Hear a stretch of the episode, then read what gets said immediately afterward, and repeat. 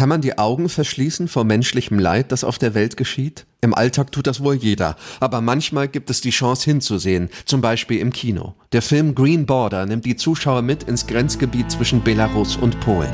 Liebe Passagiere, hier spricht der Kapitän. In Kürze setzen wir zur Landung am Flughafen Minsk an. Willkommen in Belarus. Eine bunt zusammengewürfelte Gruppe von Menschen aus Syrien, Afghanistan und Afrika sitzt im Flugzeug nach Belarus. Ihnen wurde gesagt, sie könnten von dort ziemlich einfach nach Polen und dann nach Schweden flüchten.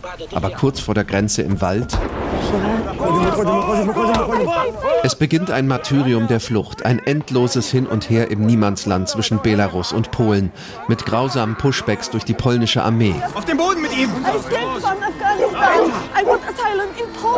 Soldaten, die den Geflüchteten die Handys wegnehmen und die Menschen teilweise regelrecht verrecken lassen. Aufgestachelt von ihrem Kommandeur. Das sind keine Menschen. Das sind lebende Projektile. Die polnische Regierung will euch hier nicht haben. Die Grenzbeamten haben den Befehl, euch über den Stacheldrahtzaun zurück nach Belarus zu werfen. Da sind die polnischen Aktivistinnen und Aktivisten, die versuchen, den Geflüchteten heimlich zu helfen. Wenn du zu einer Intervention mit willst, musst du die Regeln akzeptieren. Wir verteilen Essen, Wasser, Kleidung, Medikamente, Powerbanks und Handys.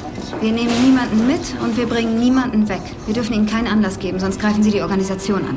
In manchen Momenten wirkt das verstörende Drama wie eine Doku. Vielleicht, weil der gesamte Film schwarz-weiß ist. Vielleicht, weil es für jede im Drehbuch beschriebene Situation ein Vorbild in der Realität gibt. Hören Sie, ich bin Arzt und wenn Sie nicht herkommen, wird sie sterben. Zweieinhalb Stunden harte Kost.